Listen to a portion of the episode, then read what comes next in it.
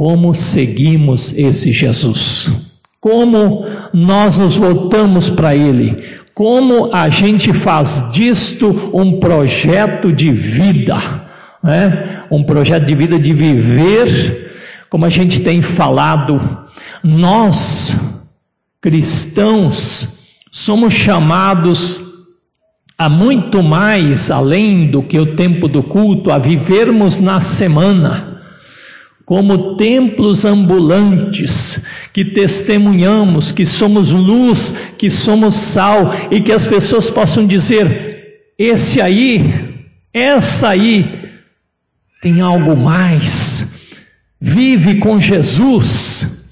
Então, essa é a nossa proposta nesse mês nas pegadas de Jesus o caminho do discipulado.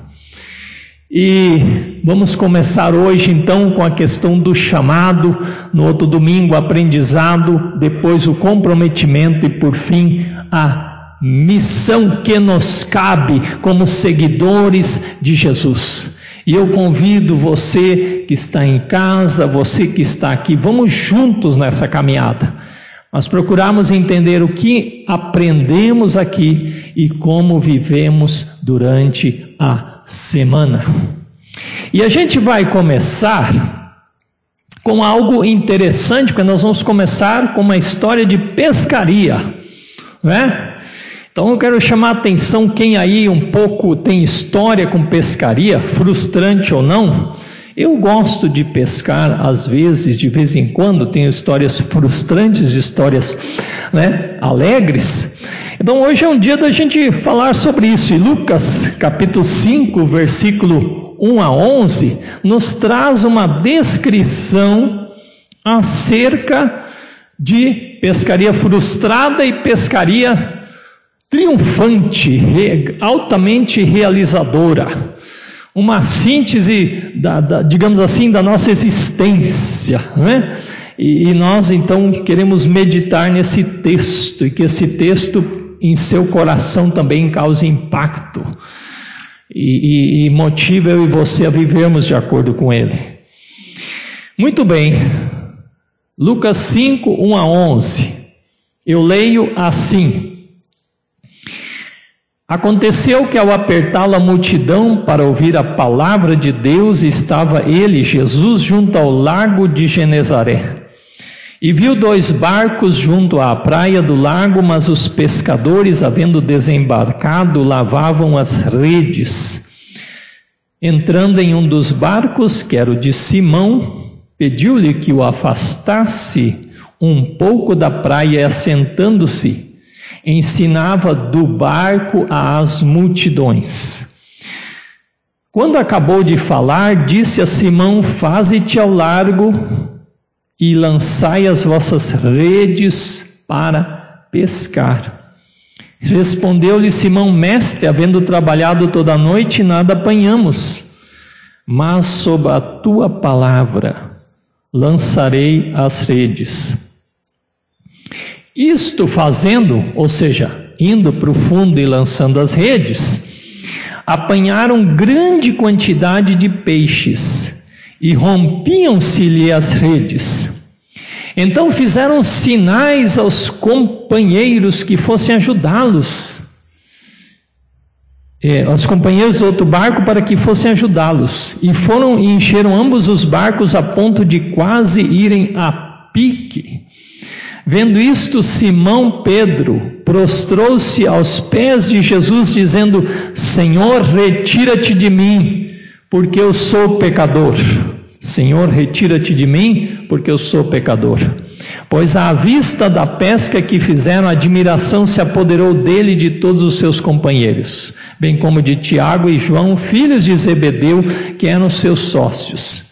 Disse Jesus a Simão: que, que Jesus disse a Simão? Não temas, doravante, de agora em diante serás pescador de homens. E arrastando eles os barcos sobre a praia, deixando tudo, o seguiram.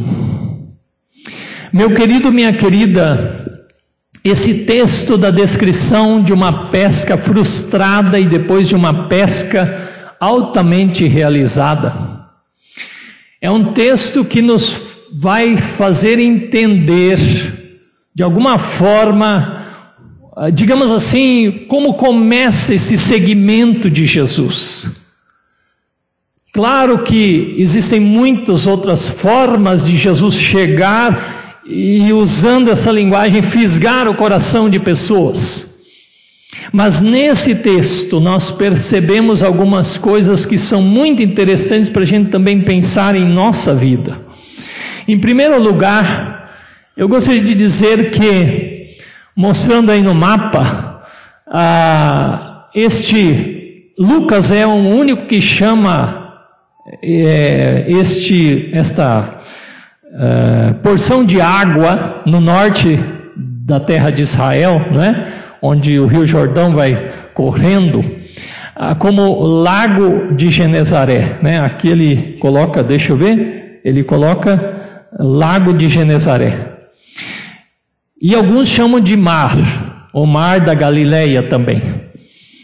Mas é interessante que este mar da Galileia, este lago de Genezaré, ele é um, uma extensão de água que tem 12 quilômetros de largura e 20 de comprimento, e também é chamado de Tiberíades, por causa de Tibério, no Evangelho de João.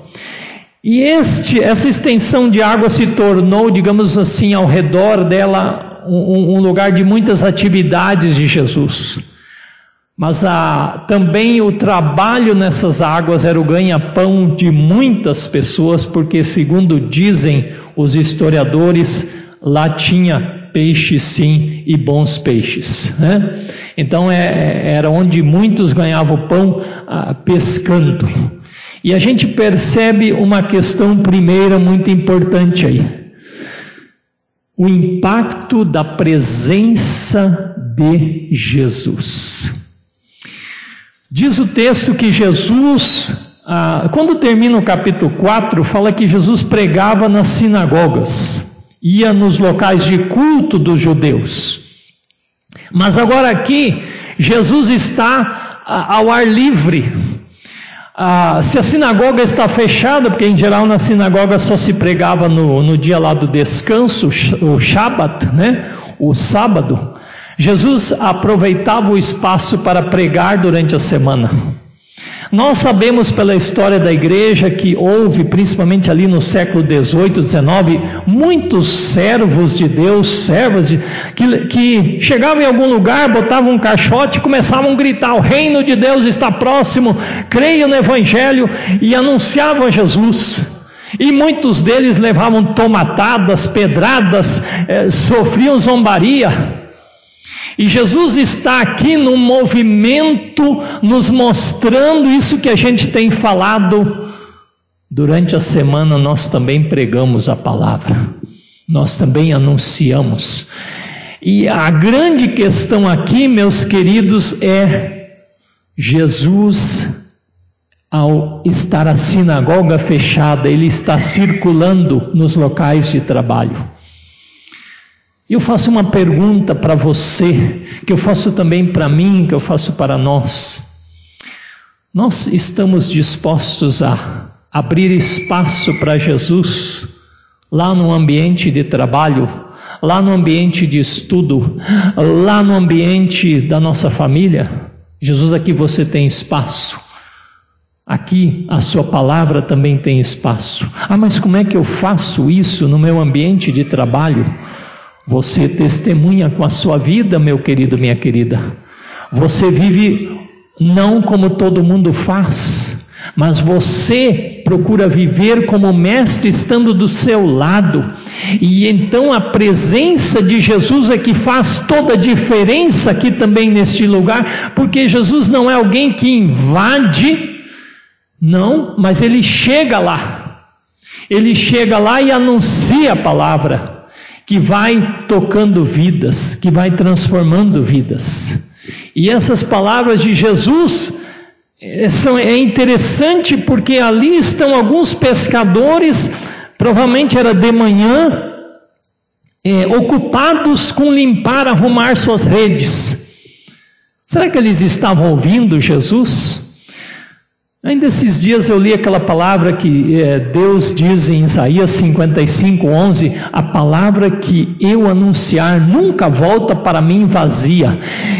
Então, com certeza, também a palavra que Jesus estava pregando ali não iria voltar vazia para Deus. E já vou explicar por que, que eu creio nisso. Porque quando a gente olha na sequência desse texto, é, em que Jesus está pregando, em que, se você olhar nos outros evangelhos, talvez tenha sido esta aquela pregação de Jesus acerca das parábolas, acerca do reino de Deus. E aí a gente percebe que este Jesus fala no versículo 4, quando ele acabou de falar de novo vem aquilo que eu disse domingo passado. Jesus tinha um momento para falar e para terminar. Estava concluído o seu processo.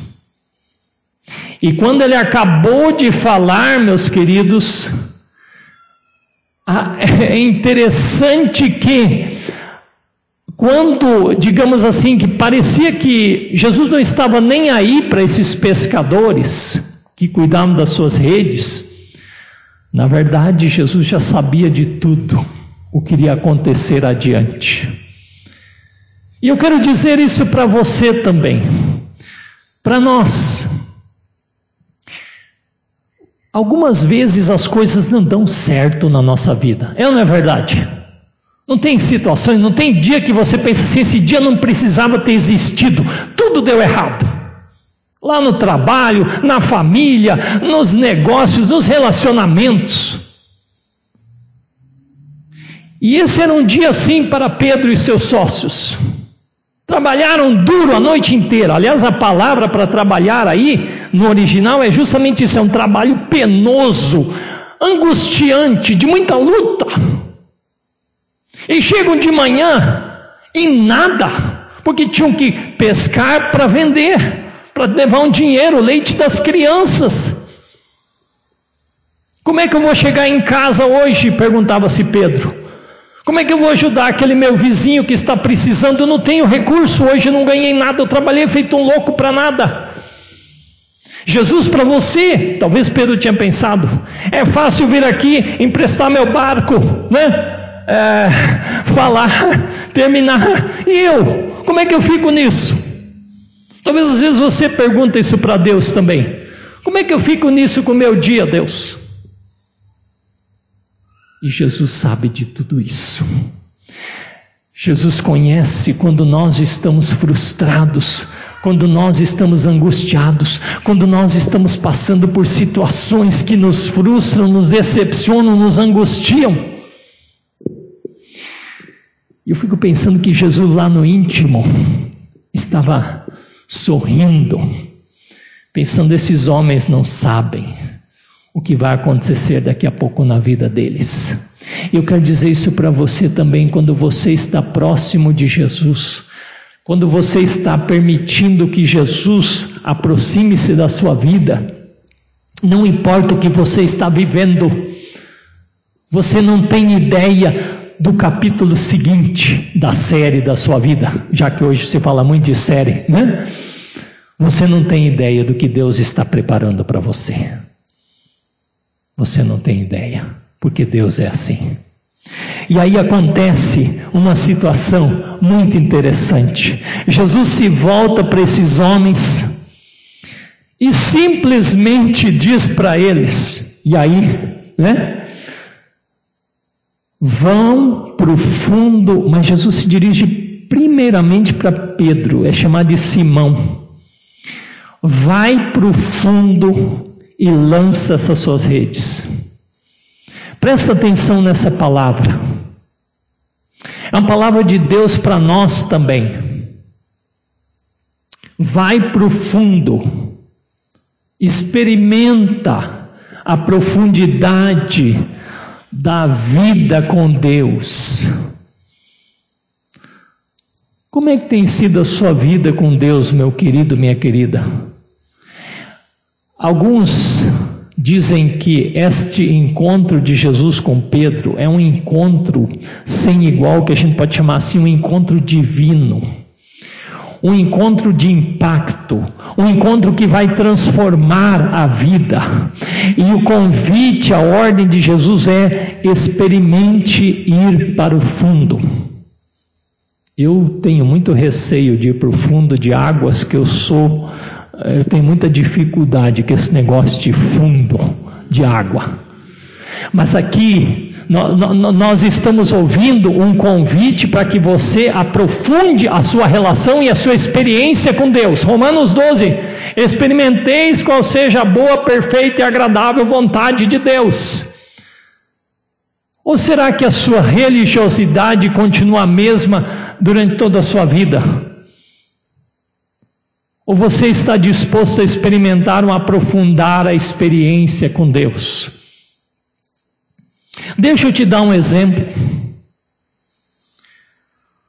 Nessa situação de frustração de Pedro, talvez a gente às vezes, quando as coisas dão errado na nossa vida, a gente recua.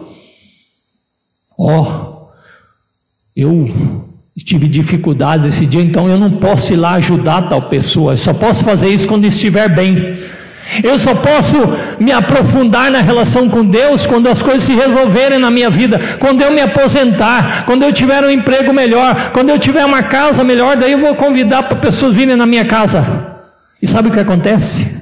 Se a gente vive com essa cabeça, nunca nós vamos fazer Agora, quando a gente entende o aprofundar da relação com Deus, nós dizemos: eu vou fazer mesmo contra todas as evidências. Eu vou ajudar mesmo que pareça que eu não tenha condições. Eu vou receber na minha casa mesmo que eu não tenha ó, aquela casa.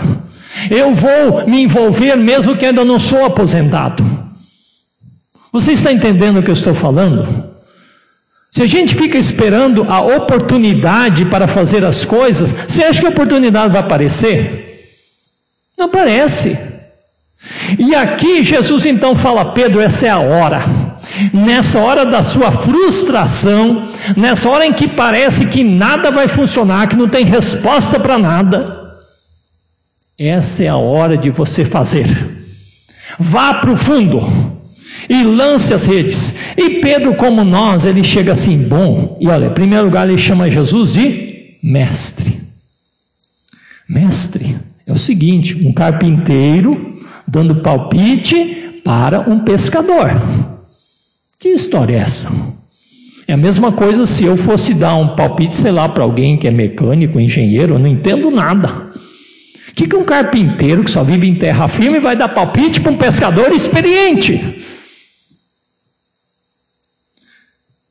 E Pedro diz: Senhor, a noite é feita para pescar.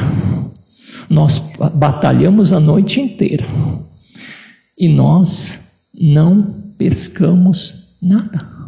De dia não dá. Mas, sob as tuas ordens, eu vou experimentar. E aí, a gente então entende. Quantos de nós falamos assim? Ah, eu gosto muito daquele versículo.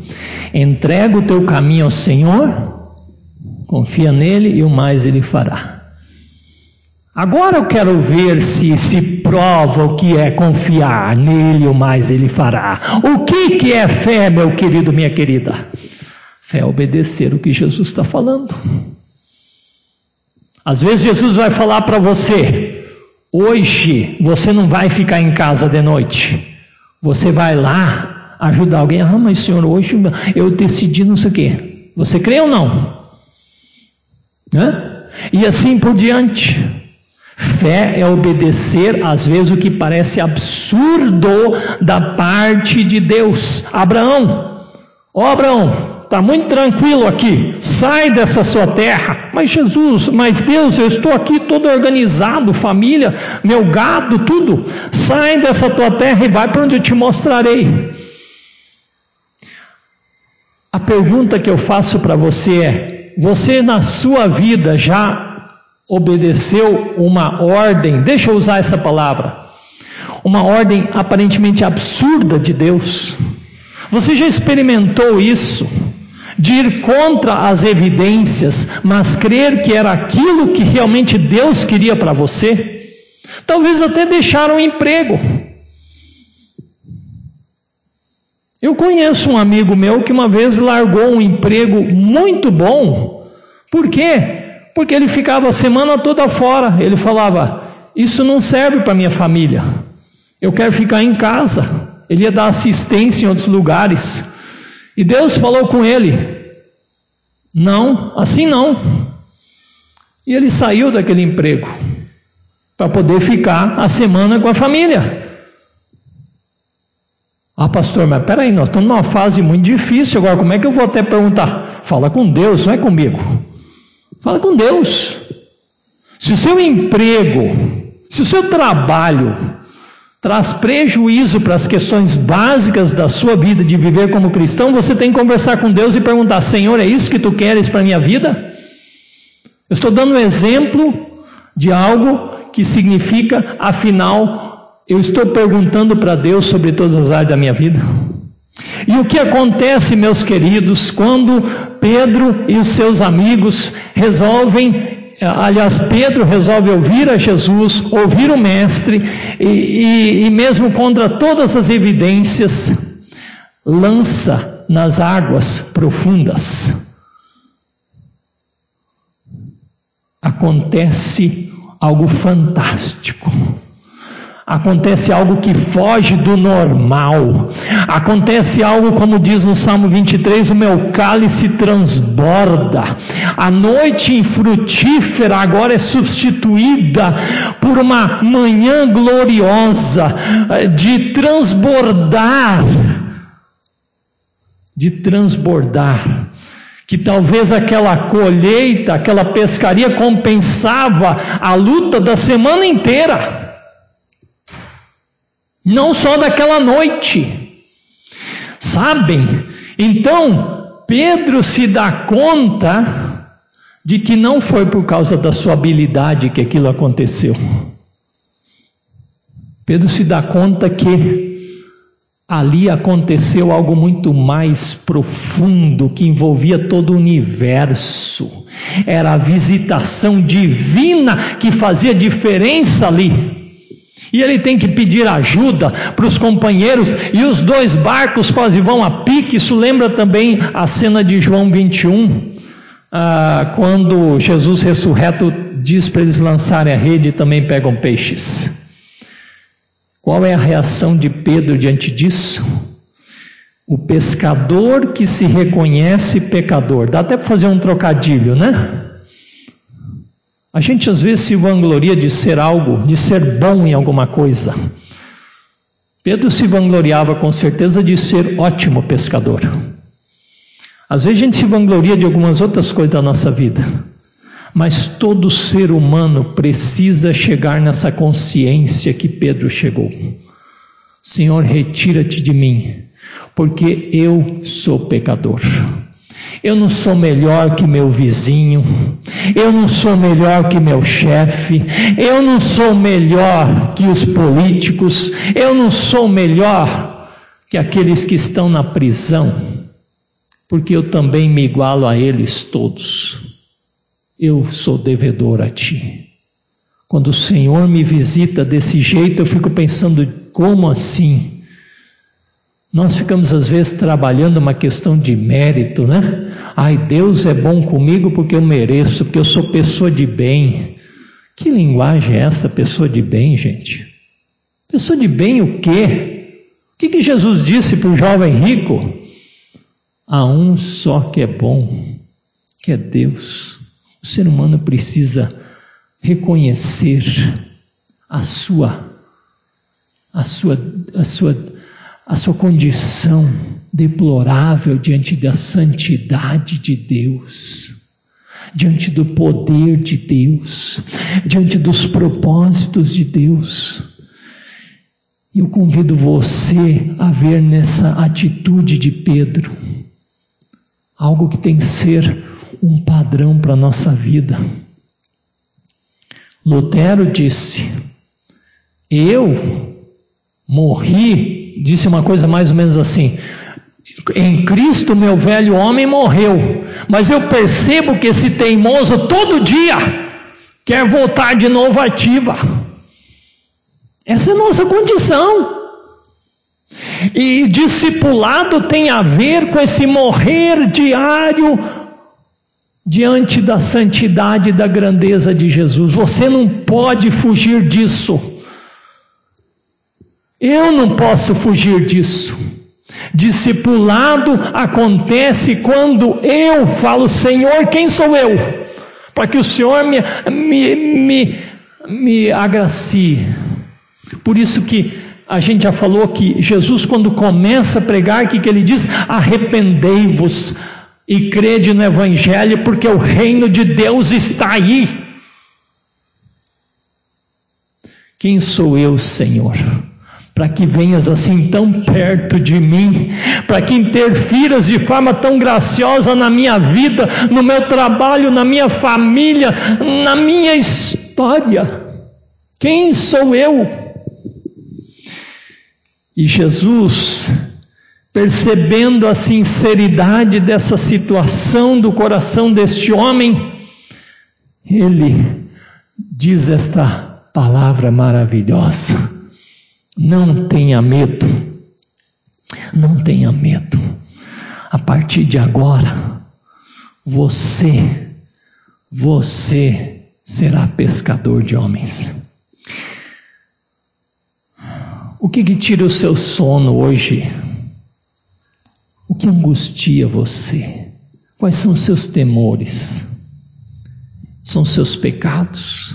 São decisões que você tomou errado na vida? São decisões que você precisa tomar? São crises que você está passando? Eu quero dizer uma coisa sobre crise. Crises todos nós passamos na vida, é ou não é verdade? Tem alguém aqui que nunca passou por uma crise? Quem é bem-aventurado aqui? Né? Ou em casa, alguém que nunca passou por uma crise? E eu entendo que as crises fazem parte dessa nossa existência. Agora, nós temos que crer que sempre numa crise Deus está junto e quer conduzir para um processo de crescimento. Não que ele faça questão das crises, mas ele atua no meio das crises. É diferente. E Pedro, nessa sua crise, entende, e Jesus faz ele enxergar algo adiante. Ele fala: Olha aqui, rapaz, você é bom no que você faz. E nisso que você é bom, nessa linguagem eu quero falar com você. A partir de agora você vai ser pescador de homens.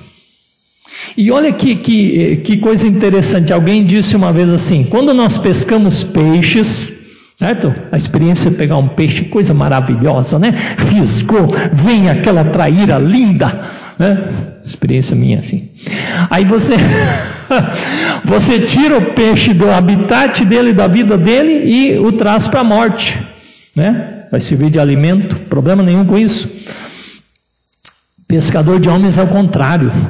Você tira a pessoa do mundo das trevas, da perdição, da situação de morte e atrás para a vida verdadeira em Jesus Cristo.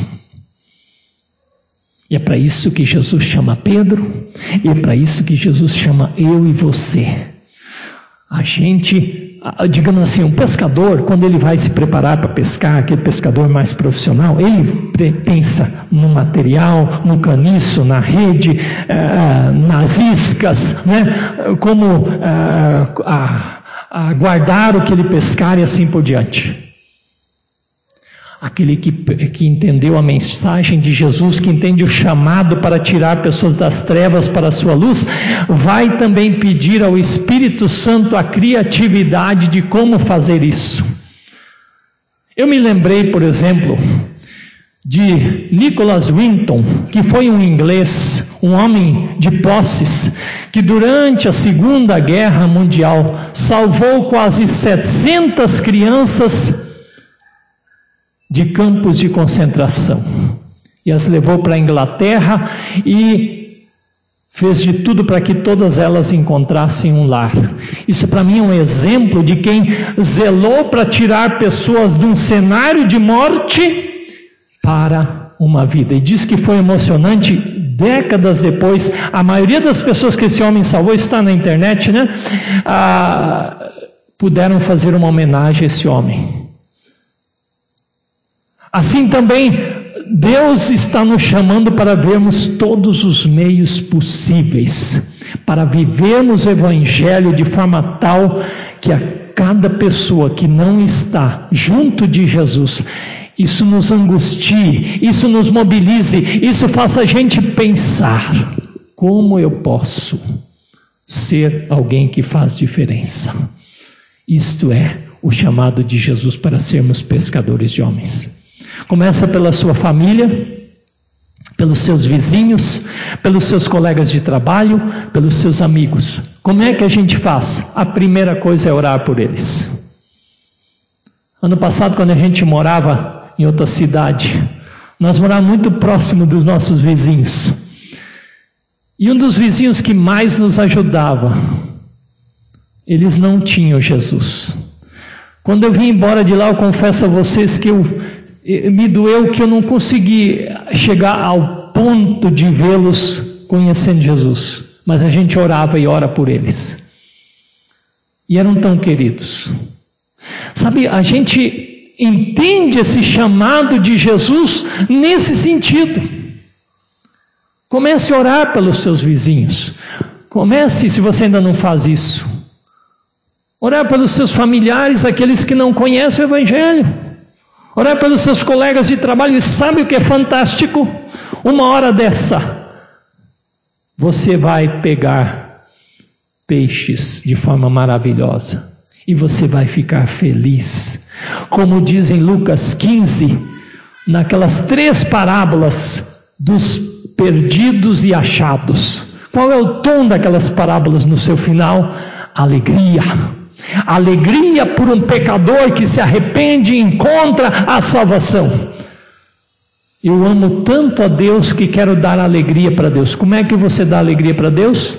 vivendo uma vida que lhe agrada, mas resgatando pessoas das trevas para a sua maravilhosa luz, sendo instrumento de Deus para isso. E esse é o chamado de Jesus para Pedro, esse é o chamado de Jesus para cada um de nós.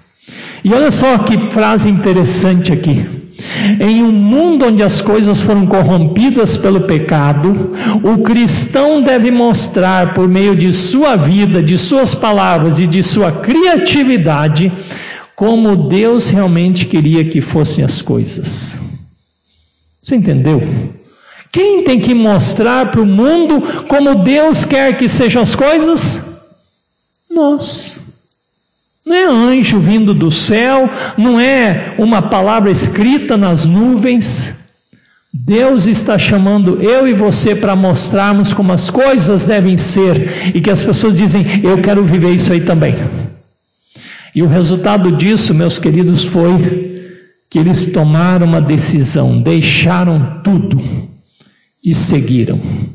Seguiram a Jesus. Seguiram a Jesus. O que, que significa isso? Eu quero chamar uma atenção para um detalhe.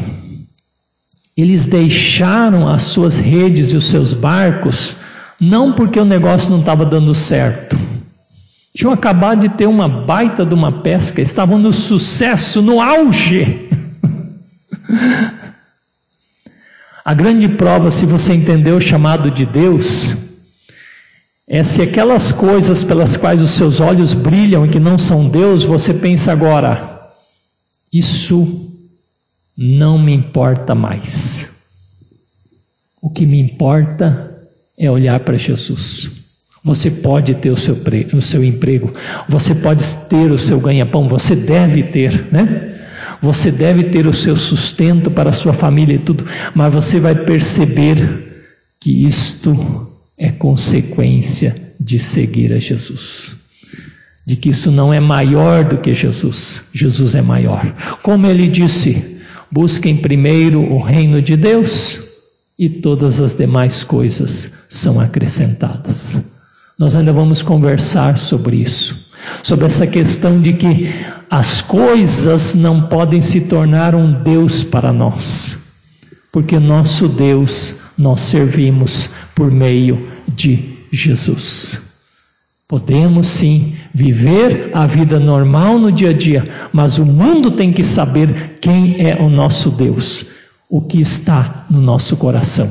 E no coração de Pedro e seus amigos agora estava a razão de viver, algo grandioso no qual fixar os olhos, no qual seguir os passos. E olha que quando Pedro disse do seu pecado, ele mudou de mestre para senhor. Observe aí, no versículo ah, ah, de número. Onde é que ele fala? No versículo 5, quando ele argumenta com Jesus, ele chama Jesus de mestre, algo meio distante. Agora, quando ele reconhece que é pecador e vai seguir a Jesus, ele o chama de Senhor. A grande pergunta é se hoje você está disposto a chamar Jesus de Senhor. E nós temos que entender que Senhor é soberano e nós somos servos. Esta é a relação diferente que Jesus está convidando eu e você. Largar tudo para seguir ao Senhor, seguir seus passos. Discipulado é abrir mão do que se coloca entre eu e Jesus entre o projeto de Jesus e o meu. Como está isso em sua vida? Você é chamado a viver essa nova relação com o Senhor. Abandonar todas as coisas e seguir a Ele. Há uma palavra interessante, uma poesia que eu encontrei. Olha só que coisa interessante. Deixa eu ver onde é que eu coloquei ela. Aqui.